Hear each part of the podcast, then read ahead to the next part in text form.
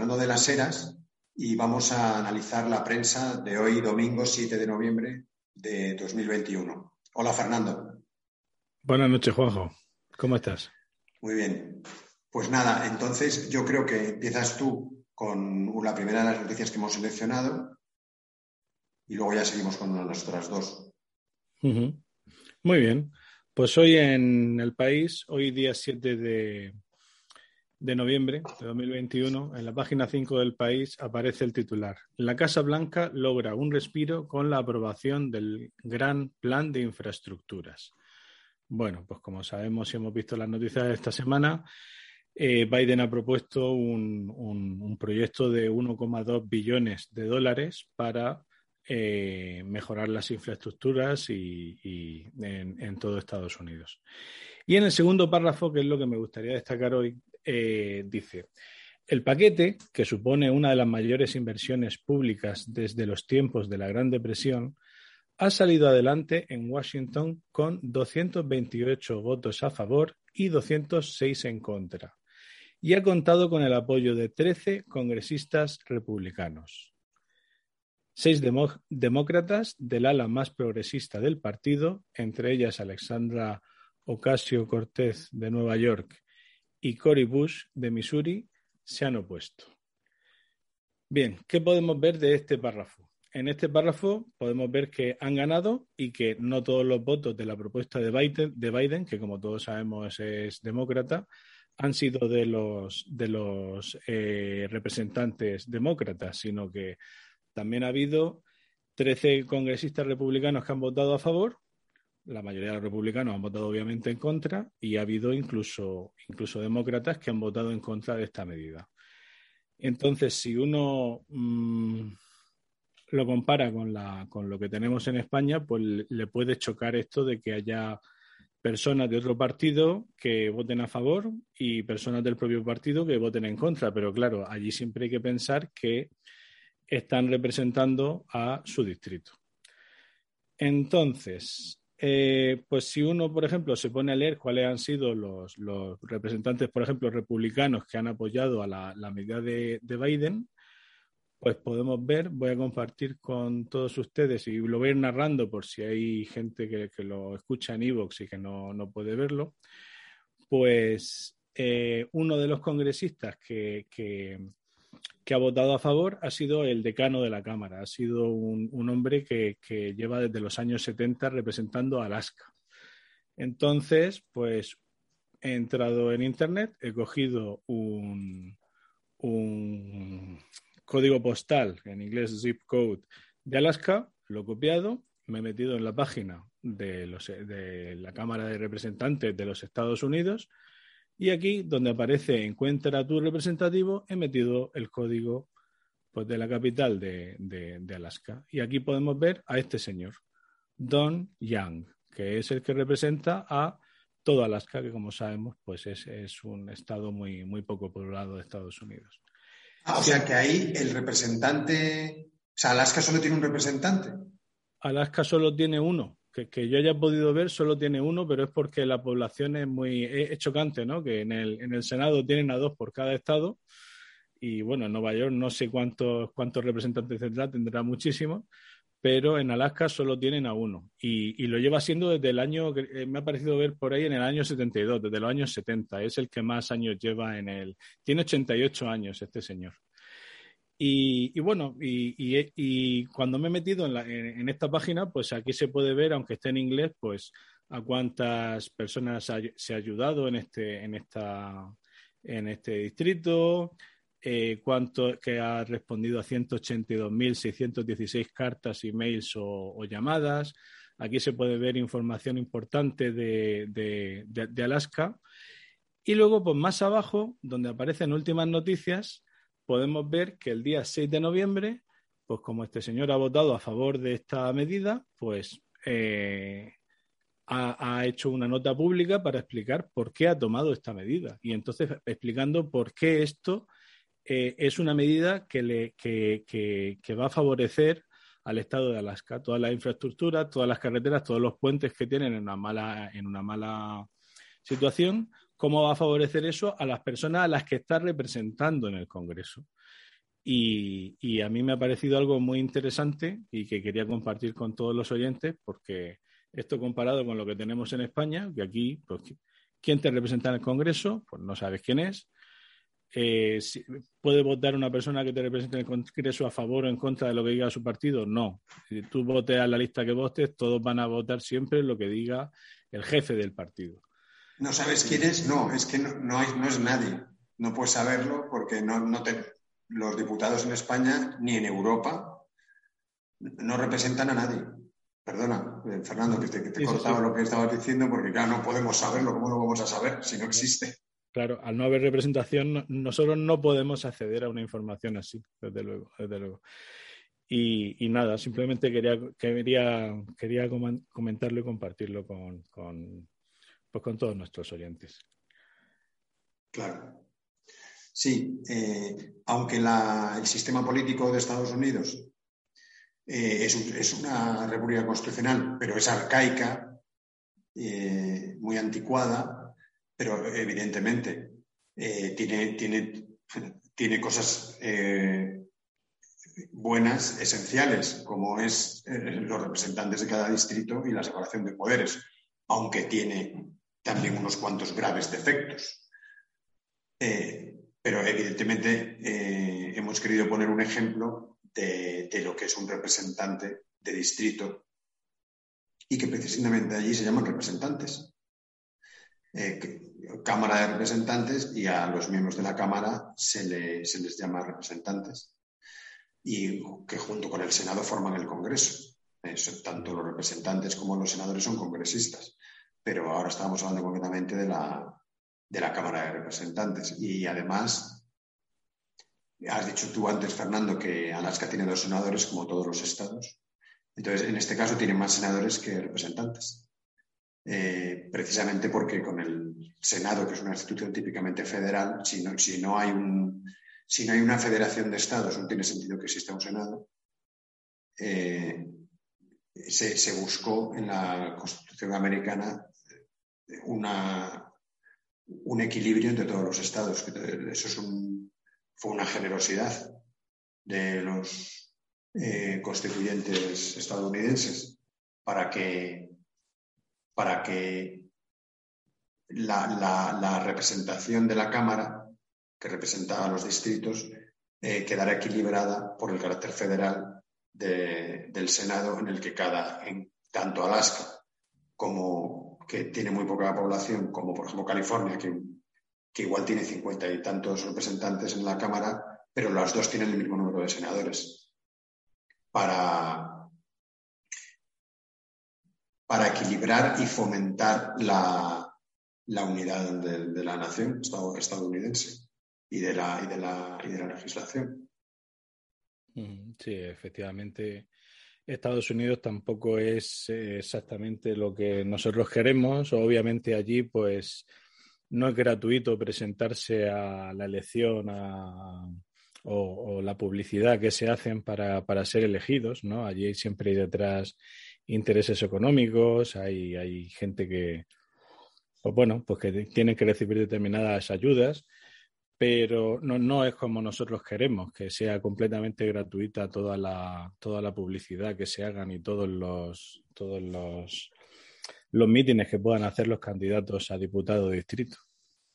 Pero bueno, pero simplemente lo he querido poner como ejemplo de, de pues, pues de, de, un representante que, que, que representa los, los intereses de su distrito.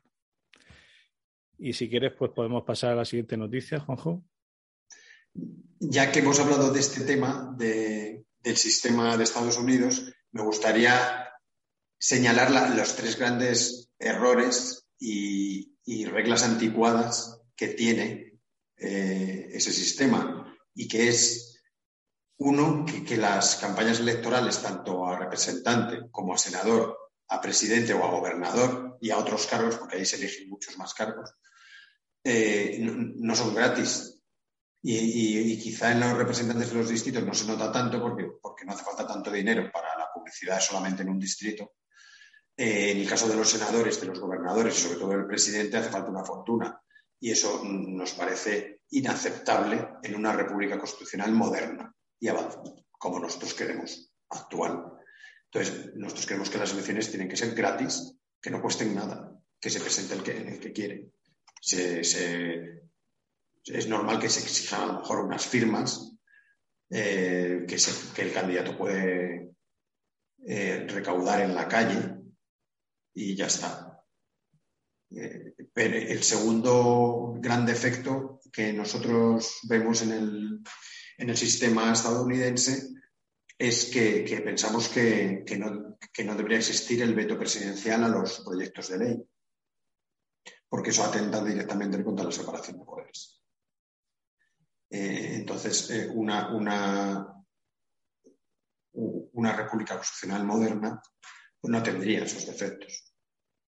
Eh, aparte de, las, de, que, cada país tiene su cultura, y, bueno, en los países anglosajones están muy ligados jurídicamente al precedente, a la tradición jurídica, y les resulta muy difícil modificar algo que ya es un precedente, porque el precedente jurídico en los países anglosajones es vinculante por, su, por, el derecho anglosajón. Entonces, eso es uno de, uno de los escollos que tienen para modernizar su sistema político. No, solo quería resaltar esto para, marcar bien las diferencias con, con el sistema de Estados Unidos, que por otra parte los estadounidenses ni inventaron la representación política, que ya viene desde Marsilio de Padua, desde la Edad Media, ni inventaron la separación de poderes. O sea que ni somos anglófilos, ni nosotros somos hispanos. y, si, y, los que, y el que quiera defender la República Constitucional en, Eslovaquia, pues es eslovaco. No quiere decir que, por eso sea anglófilo, ni, cada país tiene su, cultura y su tradición. Pero la democracia es una regla de juego que es equivalente para cualquier país, al menos occidental. Ya en países de Asia o de África no nos metemos porque no, los conocemos. Creo que, y ahora había otra noticia también del país, me parece, que creo que si, si, eso también la tú, Fernando, y luego si tenemos, si tenemos una tercera, la leo yo. Mm, vale, estamos hablando de eh, la página 4 del semanario Ideas, ¿verdad? Sí, es que como es domingo, eh, sabéis que los periódicos tienen suplementos y esto es un suplemento del país que se llama Ideas, que lo entregan el domingo. Y, pero este es, ah, si este es el artículo del. Entonces ese, lo, leo yo, que creo que lo tengo. Bueno, o, léelo tú, da igual si lo tenemos los dos. No, adelante, adelante, adelante. Pues este artículo eh, nos ha llamado mucho la atención eh, es de, hoy, del domingo 17 de noviembre de, 2021, del país, de este suplemento llamado Ideas, que es un suplemento de pensamiento eh, de los domingos en el país. Y en la parte política, hoy publican un artículo llamado Estados Unidos y Europa no son democracias reales, que, lo ha escrito Cristina Lafont, que es una, una española de Valencia, que es eh, profesora de la Universidad de Northwestern en Chicago. Eh, esta, esta, profesora es una discípula de Habermas, que como sabéis es un seguidor de, la Escuela de Frankfurt y que es un filósofo socialdemócrata europeo. Ya sabéis que cuando decimos socialdemócratas nos referimos al concepto actual de socialdemócrata, mm, que básicamente es que no creen en nada no nos referimos a los socialdemócratas del siglo XIX. de hecho, en los propios partidos marxistas en el siglo XIX también se llamaban partidos socialdemócratas, pero en aquel momento no había nacido la socialdemocracia, actual, que parece que se caracteriza por no tener valores o por tener disvalores. Más bien, entonces voy a leer algunos de los párrafos del artículo porque la verdad es que es sorprendente. Eh, empieza Cristina Lafont diciendo, la democracia está en crisis. Aunque las causas son múltiples, todas ellas apuntan a que los ciudadanos han perdido la capacidad de influencia política porque existen demasiados atajos que permiten a actores poderosos tomar decisiones políticas al margen de la ciudadanía. Aunque en las sociedades democráticas los ciudadanos siguen teniendo todos los derechos políticos formales de voto, libertad de expresión, etcétera, esos derechos ya no garantizan un poder real de influenciar las decisiones políticas. ya lo primero, lo que me llama la atención es que eh, parece que intenta definir la democracia como una capacidad de influenciar las decisiones políticas.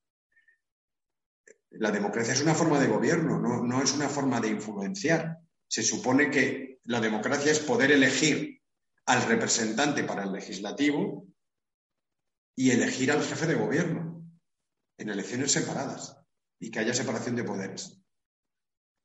Entonces, no es influenciar, si bueno, lo que quieres es elegir a quien tiene el poder. Evidentemente, eso es una gran influencia. Pero parece que, Cristina Lafont no, no cree en el concepto de democracia formal. Vamos a seguir leyendo, a ver. Usando este estándar, los politólogos Benjamin Page y Martin Giles ofrecen evidencia empírica de que en Estados Unidos ya, perdón, de que, Estados Unidos ya no es una democracia. Técnicamente es una oligarquía. Bueno, no, sé, Fernando, de verdad, eh, volvemos a decir lo mismo, pues es una democracia, aunque tiene los, los defectos que hemos señalado, pero todavía podemos considerar que sigue siendo una democracia, con esas imperfecciones, pero además es la única del mundo, prácticamente. O sea, que la única democracia que tenemos en el mundo, estrictamente, es una democracia anticuada, pero es la única. Yo es que no veo tampoco que razone mucho lo que dice, porque, porque vamos a ver, si el sistema no ha cambiado, ¿en qué te basas para decir que ahora es una, una, oligarquía y que antes no lo era?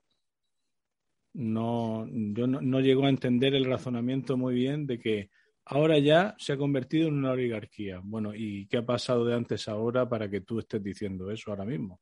Exactamente. O sea, sería una poliarquía en todo caso, que es como la llamó Dahl cuando definió los requisitos de la democracia, que consideró que Estados Unidos era una poliarquía. Pero una poliarquía, por lo menos, es un, no es una oligarquía. La diferencia fundamentalmente es que hay distintos grupos que tienen el poder eh, con una base de democracia formal pero con cierta concentración debido pues, a, la, forma de elección que hemos citado antes, que hace falta mucho dinero, eh, a, la falta de separación de poderes que implica el veto presidencial. Entonces, hay una poliarquía. Bueno, pero una poliarquía no es una oligarquía. Y lo que tú dices, si ya no es una democracia, es que antes sí lo era. Y ahora técnicamente es una oligarquía. Yo creo que técnicamente ha sido siempre una democracia formal con esos defectos que hemos señalado y, como dijo Dahl, pues eh, una poliarquía. Lo que, lo que proponemos nosotros es establecer un sistema donde no haya una poliarquía, sino una democracia, eh, modernizando eh, esos, esos, defectos de y arcaísmos que, tiene el sistema de Estados Unidos. Pero, y luego vuelve a repetir, las preferencias y opiniones de la mayoría de los ciudadanos no tienen influencia efectiva en las decisiones políticas. Acabamos de hablar cómo hay distintos representantes demócratas han votado en contra del proyecto de obras públicas de Biden y como algunos representantes y senadores eh, republicanos han votado a favor pero porque piensan que a su distrito o a sus estados les beneficia el, programa de, obras públicas de Biden. Pero ¿cómo que no tiene influencia en las decisiones políticas? Si estos representantes y senadores han apoyado o se han opuesto a, estos, a este programa en función de que piensen que a sus electores y a sus distritos les interesa menos o no, porque quieren que en las próximas elecciones les vuelvan a votar. Entonces, ¿cómo que no tienen influencia? Por supuesto que tienen influencia. Efectivamente, como, como ha hecho este, eh, este representante, que ha explicado en Alaska por qué ha votado que sí. Evidentemente, si esta persona lleva 25 años, bueno, más, lleva 25 legislaturas, me ha parecido leer, en, el Parlamento es porque siempre ha hecho lo mejor para su distrito, en este caso el Estado entero de Alaska. Pues es normal que le, sigan votando. Pues que son como 50 años lo que lleva. Claro, claro, Tiene realmente y, sus los ciudadanos de su, de su distrito le siguen votando. Por, por algo será. Efectivamente, efectivamente.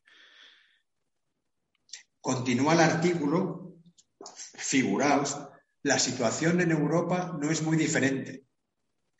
La UE nunca fue un proyecto democrático. Bueno, pues claro, pero vamos a ver. Primero identifica a Europa con la Unión Europea, cosa que no es cierto porque, porque la Unión Europea es una organización internacional, no es un país, no, no es un Estado, ni una federación de Estados, es una organización internacional que, que, son 28, 28 Estados miembros, me parece, 27, no me acuerdo ahora cuando se fue Inglaterra. Da igual. Europa tiene 47 países, si no recuerdo mal.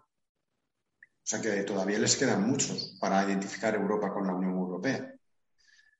Pero y esto es una organización internacional que, se creó para, para, poner en común el, primero el mercado del carbón y del acero, la energía nuclear, luego la política agrícola común, la unión aduanera y luego ha acabado haciendo una unión económica y monetaria con el euro, que no están todos los países de, creo que solo hay 19, en el euro, entonces, que, ¿cómo que, pues, ¿por qué va a ser democrático?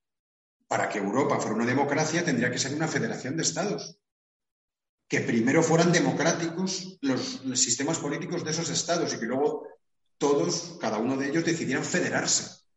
Y entonces harían una Cámara de Representantes de esa federación de Estados europeos y que tendría también un Senado porque sería una federación. Entonces sí sería un, una democracia en ese caso, que a nosotros nos parecería muy bien. Pero para eso, cada uno de los estados europeos que se federen tienen que tener primero una democracia. Si no es imposible. Entonces, a mí lo que me llama la atención es ver a catedráticos y profesores y filósofos políticos, como, como esta eminente profesora, y que estos conceptos, en vez de tenerlos bien claros y explicarlos claramente, es todo confusión. Sí, sí, sí. siempre están intentando confundir el hecho de, que se unan diferentes estados, que es lo que ocurrió con la Unión Europea, bueno, que empezó con, una política económica común. De hecho, bueno, empezó siendo la Unión Económica Europea, acordémonos, que no, no fue ni siquiera la Unión Europea, y que de repente digan que, que, esto no es democrático, pues claro que no lo es, si es una unión de estados, no una unión de personas. Sí, es un organismo internacional. De hecho, la, mayoría de los programas políticos que desarrolla la Unión Europea eh, lo hacen, son intergubernamentales. O sea, los desarrollan representantes de los nombrados por los gobiernos. Pero, mm, por lo tanto, ¿por qué va a ser una democracia? Para que sea una democracia tendrán que ser representantes nombrados por los ciudadanos y elegidos por los ciudadanos, no por los gobiernos. Porque la democracia no puede ser de segundo grado, la democracia no se transmite. O sea, lo que quiero decir es que si a mí me elige los ciudadanos, esa elección sería democrática, pero si yo elijo a otro, esa elección ya no es democrática. O sea, no la transmito como si yo tuviera la democracia en el dedo y al poner mi dedo sobre alguien que yo designe ya también le transmito el carácter democrático. De eso nada. O sea, entonces lo tienen, son conceptos confusos que nosotros los tenemos muy claros, que son tan fáciles que porque no los explican bien, por algo será porque tendrán, tienen intenciones ideológicas. Eh, además, sigue diciendo literalmente el artículo, los países europeos están dejando de ser democracias también, como Estados Unidos. O sea, que eran democracias antes, pero, si, pero si, no hay países europeos democráticos, si los, eh, regímenes europeos son oligarquías de partidos, son partidocracias pero no lo saben, si ya está, si ya no solo lo decimos nosotros, si lo ha dicho eh, eh, la, magistrados del Tribunal Constitucional alemán, Si, lo, si lo ha dicho eh, hasta un magistrado del Tribunal Constitucional Español que fue García Pelayo, fue el presidente del Tribunal Constitucional que escribió un libro diciendo el estado de partidos. Yo, de verdad, pues vaya especialistas en política que hay en la Universidad de esta de Chicago. O sea, realmente es sorprendente, porque lo que, lo que en vez de explicar los conceptos, lo que siembran es confusión. O sea, yo, bueno, y, y ahora veréis lo que viene. Sigue más adelante diciendo que, que la situación política actual sugiere que los países democráticos solo pueden elegir entre la tecnocracia y el populismo, entre el gobierno de expertos y el de las masas ignorantes. Fernando, o sea, ¿tú te, das cuenta que está definiendo la democracia, o sea, está definiendo el populismo con la definición de democracia? O sea, la, definición de tecnocracia la hace bien, que es el gobierno de los expertos, de una minoría de expertos, que ahora hablaremos del tema. Pero es que dice que el populismo es el gobierno de las masas ignorantes. Sí, efectivamente. ¿Qué me dices? lo primero es que la, masa no puede gobernar realmente. La masa puede elegir al, presidente, la masa puede elegir, pero la masa realmente gobernar, gobernar no puede gobernar, ¿no? El poder lo tiene que ejercer alguien. Claro, efectivamente. una persona. Efectivamente, pero parece, sí, como bien dices, parece que está intentando asociar que lo que, lo que quiere la mayoría, al fin y al cabo, eso es populismo, eso es como algo despreciable. Y el problema de la tecnocracia, que yo creo que, la, que ella, por tecnocracia, habla un poco de élite, pero yo, lo que, yo creo que parece que lo que quiere decir es que, que gobierne la, oligarquía directamente, o que la, oligarquía se ponga de acuerdo con el pueblo, con el poblacho, y que de ahí pues se miren a los ojos, ¿no? y Sí, pero no te adelantes, Fernando. Vamos con la tecnocracia y el populismo. Sí, sí, sí. Primero la tecnocracia. ¿Qué es la tecnocracia? en este caso lo define bien el gobierno de los, de los técnicos, ¿no? de los expertos. Muy bien. Se supone que el gobierno de los expertos es que solo hay una solución técnica, que los problemas técnicos, lo normal, los que son solubles, tienen suelen tener una solución única o una solución óptima. Entonces, como parece que entonces los problemas políticos tendrían una solución óptima aún o, única, y eso no es verdad. Eso puede ser, es verdad en la técnica, pero no en la política, porque las decisiones políticas mm, influyen en, distintos grupos que tienen intereses distintos. Para eso se vota, para ver cuál es el interés mayoritario. Pero entonces, como decía eh, aquel ministro del PP de Economía, Guindos, como no puede ser de otra manera. Como Guindos era un tecnócrata, pues solo puede ser de una manera la política económica. No. Siempre puede ser de otra manera, lo decía García Trevijano. La, tecnocracia no es un sistema de gobierno válido, porque no estamos dirigiendo una empresa ni un proyecto de ingeniería, que, que es un proyecto técnico. Aquí hay intereses contrapuestos e irreconciliables, ideológicos. No se puede aplicar la tecnocracia a la política. Otra cosa es que el gobierno o el Estado tenga proyectos y recurra a técnicos para solucionar problemas técnicos. Eso sí, pero eso es otra cosa. O sea, la tecnocracia, eso, es un horror, porque ya ¿cómo va a tener una solución única a los problemas políticos?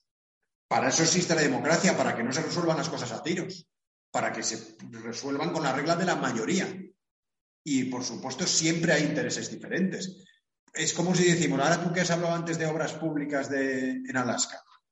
Imagínate que una obra pública es hacer un puente porque hay un río, pues claro, a la mayoría a lo mejor le viene bien, pero ¿y los barqueros que viven de cruzar a la gente de una orilla a otra del río, qué les parece que pongan un puente? ¿A que seguro que les parece mal? Pues no hay una solución tecnocrática, habrá una solución política que será consecuencia de una votación y de un programa político que gane en unas elecciones, de un gobernante que sea elegido para gobernar y de unos representantes parlamentarios para legislar. ¿Dónde está la tecnocracia ahí? Entonces, esta eh, profesora define bien la tecnocracia. La tecnocracia es indeseable como forma de gobierno. Pero, Fernando, ¿qué te parece de la definición que da de populismo más abajo? La voy a leer. Leo literalmente. El populismo defiende el gobierno de la mayoría electoral a la que identifica como verdadero pueblo y exige que las minorías defieran ciegamente de las decisiones de la mayoría. Pero cuando dice defieran es un verbo que utiliza que, las minorías aceptan ciegamente las decisiones de la mayoría. Pues, ¿y qué es la democracia? Pero a ti, ¿qué, te parece esto, Fernando? Es alucinante. Sí, sí, sí. Claro, es que como vivimos en la época del consenso, pues parece como que todos tenemos que decidir todo y que ya no, no puede haber una mayoría y no puede haber una minoría, pero una, una cosa es que la mayoría tome decisiones, las decisiones se tomen por mayoría y otra cosa es que no se respete a las minorías y a veces cuando ella habla de que las minorías defieran, pues que, las minorías acepten que ellas no, no, no van a estar representadas. No, sé muy bien lo que, lo que, lo que quiere decir con, con, esa afirmación, pero desde luego que se está riendo del hecho de que las decisiones se tomen por mayoría, que es lo que suele ocurrir pues cuando quedan varias personas y dicen, venga, ¿qué hacemos? Y al final se suele hacer lo que vota la mayoría, ¿no? Hombre, es que está diciendo literalmente que,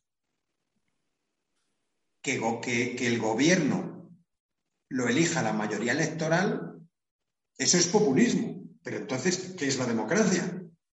Se supone que la democracia es que haya representación eh, para legislar y que, que, se elija al jefe de gobierno. Y según eh, esta señora Lafont, eso es populismo.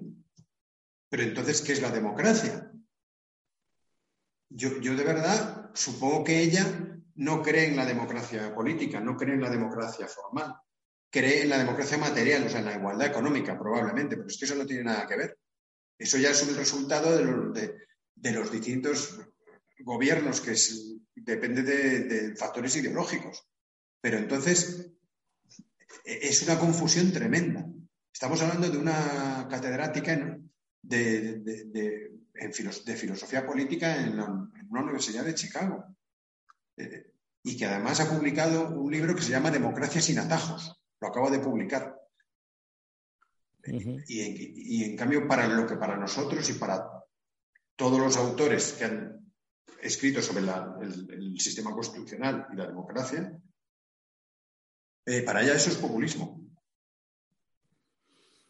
Sí, y además si analizamos la frase, permíteme que la repita, cuando dice los líderes populistas prometen devolver el control al pueblo, pues quiere decir que ella implícitamente piensa que el control ahora mismo no lo tiene el pueblo. ¿No? Si, se promete devolver el control al pueblo quitándoselo a las élites políticas, es porque ella ahora mismo piensa que el control lo tienen solo las élites políticas, que eso sí ocurre en España, ¿no? Los jefes de partido. Lo que no, lo que no sé es cómo piensa que antes lo tenían. realmente no lo tenían ni lo tienen. Pero entonces, mm, y además, eh, tiene ahí una teoría que se llama teoría de la, de, la, de la diferencia ciega, que es que, y lo condena el hecho de que las minorías acepten el gobierno de la mayoría, pero si eso es la, es la base de la democracia. La democracia es mayoría absoluta. Y, y, dice que eso atenta contra los derechos de las minorías. Pero, pero eso no es así, porque Vamos a ver, lo que garantiza eh, un sistema democrático es que gobierne la mayoría y que la Constitución proteja a las minorías. Pero el gobierno eh, está determinado por la mayoría. Ese es el equilibrio. Una mayoría dominante, dice ella aquí. Pues claro que es una mayoría dominante. Entonces, ¿qué, es la democracia sino el dominio de la mayoría absoluta? Porque, ¿Cómo quiere que se que se elija al gobernante y a los diputados por mm, peleándose, como en una dictadura, no sé, o el que más grite. Es, que es un auténtico disparate. Quizá quiera volver a la aristocracia, no lo sé, habría que preguntárselo. Vamos a ver, voy a continuar leyendo. Ahora habla, defiende lo, que, lo que ya Habermas eh, llamaba democracia participativa o democracia deliberativa. Dice, dice, la participación está limitada a un grupo minúsculo, de ciudadanos, claro. O sea, primero, ella como seguidora de Habermas defiende la democracia deliberativa y participativa, que es que al margen de que los ciudadanos pueden elegir a, sus diputados y a su jefe de gobierno, puedan participar. Eh, ¿Participar qué es? Pues que los políticos se reúnan con un pequeño grupo de ciudadanos, porque evidentemente no se van a reunir con 30 millones de ciudadanos, se van a reunir con 10 o 15, y que esos, entonces ahí tengan en cuenta las cosas que le dicen esos pocos. Entonces habría una élite participativa, ¿no? Eso lo sacó Habermas de una experiencia que se hizo en Suecia, que algunos diputados suecos eh, se reunían con eh, profesores y estudiantes universitarios y entonces eso, de ahí viene la democracia participativa y deliberativa, de que los diputados se, reúnan de vez en cuando con algún ciudadano, pero es que eso no es democracia. ¿Qué tiene que ver? Los diputados se tendrán que reunir con los ciudadanos que quieran, que se lo soliciten, por supuesto. Pero, pero eso qué tiene que ver con, ¿por qué le vas a llamar a esa democracia deliberativa? La democracia es la democracia. Todo esto a mí me parecen engaños para despistar de lo que es la auténtica democracia. porque la deliberación, cuando dice Habermas democracia deliberativa, la deliberación es otra cosa. La deliberación es eh, la acción previa a la aprobación de las leyes. Primero hay que deliberar y luego votar, por ejemplo, en, un Congreso de los Diputados, si se aprueba la ley después de deliberar. Y la deliberación es muy importante. Eso ya lo decía Rousseau. La deliberación es lo que hace que el, que el diputado que está oyendo el discurso del otro module y tenga en cuenta los argumentos del otro. Por, eso en cualquier reunión de un órgano colectivo o de un parlamento o de una reunión de, de una junta, aunque sea de una empresa o de una asociación, es importante la, la deliberación y especialmente en persona, porque en persona se transmiten las ideas mejor por eso las votaciones por Internet y todo esto son inválidas, porque no hay una, deliberación previa personal. el voto electrónico. Pero si es que eso es, esencial primero para aprobar, por ejemplo, una ley en el Parlamento que se delibere, que se primero, se, se se delibere en, presencia. Pero la deliberación es esa. la deliberación no es que los diputados dialoguen con sus representados o con los ciudadanos. Eso está muy bien, pero eso no es democracia deliberativa. Eso es lo que ellos llaman democracia deliberativa, pero eso no es democracia. Eso será que los, los políticos atienden a los ciudadanos, se reúnen con ellos, muy bien, pero ¿qué tiene que ver eso con la democracia? Eso es una cosa que, por supuesto, se debe dar en una democracia, pero eso no, lo, no, quiere decir que, por eso haya una democracia deliberativa. Los que tienen que, que deliberar son los legisladores. Pues el artículo sigue, leo, frente a estas propuestas, se entiende frente a la tecnocracia y el populismo de la que hemos hablado, los ciudadanos deberían reclamar que las asambleas se organicen con fines genuinamente democráticos. Vamos a ver. O sea, mm, tenemos muy claro lo que es la democracia. Parece que, que esta profesora no porque mm, resulta que son los fines los que tienen que ser genuinamente democráticos, pero, democráticos, pero, pero si la democracia no es, una forma de gobierno, es un mecanismo, no, no, no hay fines democráticos. O sea, es que está, está hablando de la democracia como ideología, como democracia material como fundamentos ideológicos. La democracia es una regla de juego.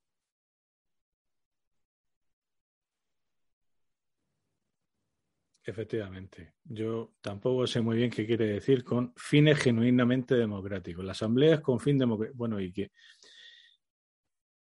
Pero no hemos quedado en que queremos que alguien nos represente, que representación es que esté presente el que está ausente. Y, me lo están liando con, los fines democráticos de una asamblea. No sé, yo, yo simplemente no entiendo qué está queriendo decir. Yo creo realmente que, esto es crear confusión. Crear confusión para, introducir elementos ideológicos sin atacar eh, el problema de, que hay una, oligarquía política de partidos. Por lo tanto, tenemos que suponer que, que estos autores que defienden esto mm, apoyan que exista una oligarquía de partidos, porque como no dicen ni mu, lo único que quieren es introducir sus influencias ideológicas, pero de la oligarquía de partidos no dicen nada. Porque ahora ya no te lo pierdas, Fernando, que voy a leer ya las últimas cuatro líneas del artículo. Pone, la única manera de mejorar la sociedad es aceptar el largo camino democrático de cambiar los corazones y las mentes de nuestros conciudadanos para que hagan su parte y se logren resultados que todos puedan considerar al menos razonables. Mm. Largo camino democrático de cambiar los corazones y las mentes. Pues nada, pues muy bien. Tenemos que cambiar los corazones. Pues, pues genial. Y luego al final dice y luego dice, y se logran resultados que, se, que todos puedan considerar al menos razonables. O sea, que, que, los resultados, pero los resultados políticos, las leyes que se aprueben en, en el, gobierno, yo, yo esto de mezclar los sentimientos con las reglas de juego, las veo, mm, pues lo que hemos dicho durante todo el artículo, intentar confundir, en vez de decir, queremos elegir un representante, queremos controlar al representante, queremos deponer al representante cuando no nos represente, que son cosas claras y concisas, nos habla de los corazones y los mentes y, las mentes de nuestros conciudadanos para que hagan su parte y logren que puedan.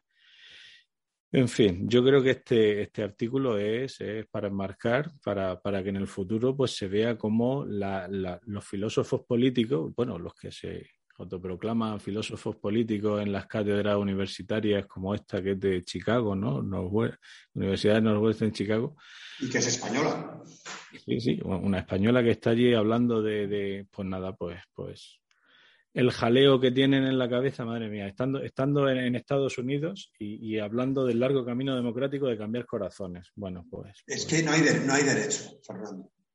Esto lo que hace es debilitar la conciencia de, una persona bien intencionada que busque mejorar sus conocimientos y lea esto, lo que hace es debilitar la conciencia, crear confusión. O sea, eh, nada, simplemente por, por, por, intentar mm, influir con sus conceptos ideológicos, utopías, que las utopías al final son reaccionarias o sea, producen involución. Aquí tenemos un claro ejemplo. O sea, tenemos una oligarquía de partidos y nos dedicamos a decir que tenemos que cambiar los corazones pues, sin explicar en qué y sin, y sin explicar lo que es la regla de juego democrática. Pero es que esto es, esto es casi fascismo ya. O sea, es autoritarismo, es que tienen una mentalidad autoritaria. O sea, porque las utopías son peligrosas porque producen autoritarismo. O sea, aquí déjense ya de, contar mentiras y vamos a atacar las cosas en su, base. Si queremos un sistema democrático, vamos a definir lo que y explicar lo que es una democracia para, que las personas lo sepan. Pero si, si, nada más que tenemos profesores y catedráticos que se dedican a, a sembrar confusión sobre los conceptos políticos, eso, no hay derecho. Desde luego esto es, una vergüenza. Sí, y es que es mucho más difícil que una persona salga de la confusión. Es, mucho más fácil engañar a una persona y confundirla que demostrarle que ha sido confundida o que ha sido engañada. Y esta mujer que, que, podría aprovechar su posición de catedrática en la Universidad de Estados Unidos y explicar las cosas tal y como son, las confunde. Las confunde, confunde al lector y evidentemente el lector pues, lee este artículo y no puede pensar en, ni en las diferencias que hay entre Estados Unidos y España o en su sistema de, elección de, pues, política, de, su relación con los políticos, podríamos hablar. Eh, pues esta mujer no habla, no, no, lo único que se dedica a confundir y a mezclar las dos, porque es que eh, eh, si tú lees este artículo parece que el sistema que hay en Estados Unidos y el que hay en España es el mismo. Son dos sistemas. ¿Cómo? Perdona. Y en toda Europa. Y en toda Europa, según es todo igual y todo confuso. Y de la confusión no hay manera de salir. Y parece que realmente lo que buscan es, es que, los, que, las, que la población esté confusa. No, no podemos pensar otra cosa. Es tremendo.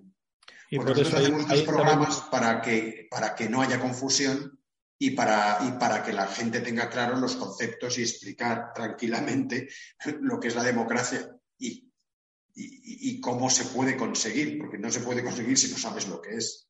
Seguiremos entonces en una oligarquía hasta que eh, el número suficiente de ciudadanos entiendan, comprendan lo que es la democracia y quieran moverse para conseguirlo. Y para eso hacemos estos programas. Muy buen final. Pues nada, muchas gracias Fernando, nos vemos la semana que viene. Y a los oyentes, eh, muchas gracias por vuestra atención y os esperamos en el próximo programa de Libertad Constituyente Televisión. Un abrazo, amigos. Muchas gracias.